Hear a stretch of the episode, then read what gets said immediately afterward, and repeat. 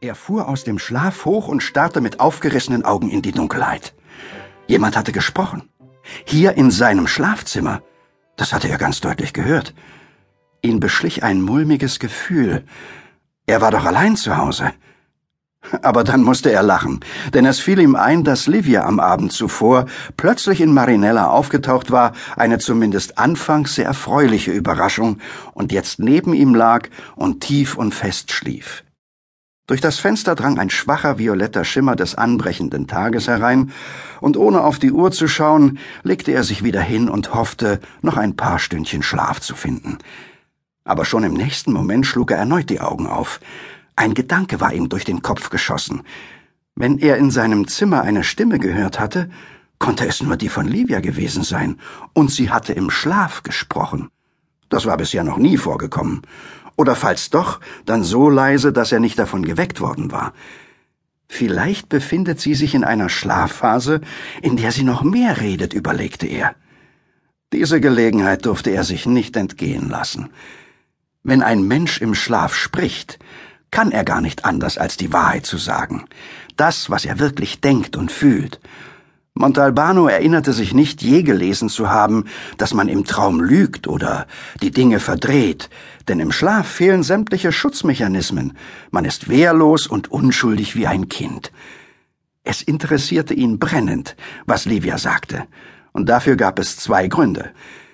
Einen allgemeinen, weil ein Mann eine Frau nie wirklich kennt und wenn er hundert Jahre mit ihr zusammengelebt, dieselbe Luft geatmet, mit ihr geschlafen und Kinder gezeugt hat und sich einbildet, er könne in die Tiefen ihrer Seele blicken.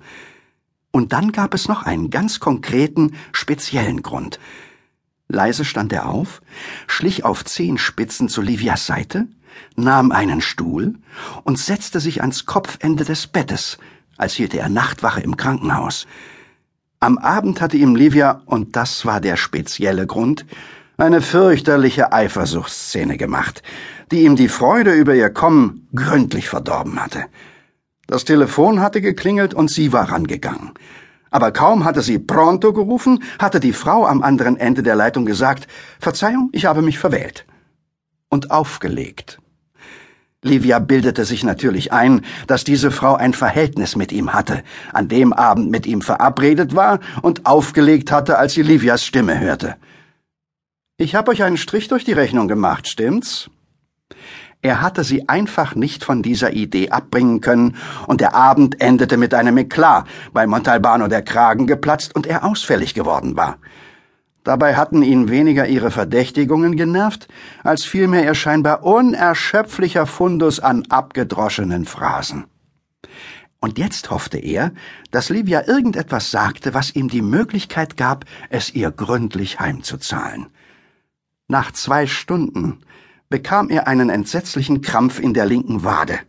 Um den Muskel zu entspannen, fing er an, das Bein hin und her zu schlenkern und stieß dabei mit dem nackten Fuß gegen die Bettkante. Ein heftiger Schmerz durchzuckte ihn, und er musste die Lippen aufeinander pressen, um einen Schwall von Flüchen zurückzuhalten. Der Stoß gegen die Bettkante blieb jedoch nicht ohne Wirkung, denn Livia seufzte, räkelte sich ein wenig und sagte etwas. Sie sprach klar und deutlich, als wäre sie hellwach. Zuerst kicherte sie kurz, dann war deutlich zu vernehmen Nein, Carlo, nicht von hinten. Montalbano wäre fast vom Stuhl gefallen. Heiliger Antonius, das war aber nun wirklich des Guten zu viel.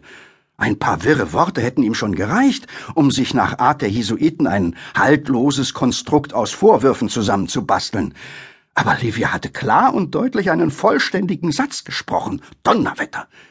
Als wäre sie hellwach. Einen Satz, bei dem man sich alles Mögliche vorstellen konnte, auch das Schlimmste. Dabei hatte sie ihm gegenüber den Namen Carlo noch nie erwähnt. Hm, warum wohl? Und wenn sie ihn nicht erwähnt hatte, musste es dafür einen triftigen Grund geben. Aber was war das denn überhaupt, von dem sie nicht wollte, dass Carlo es von hinten machte?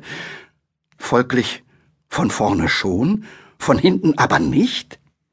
Ihm brach der Schweiß aus. Er hatte große Lust, Livia wach zu rütteln, sie böse anzufunkeln und im gebieterischen Tonfall eines Bullen zu fragen, Wer ist Carlo? Dein Liebhaber?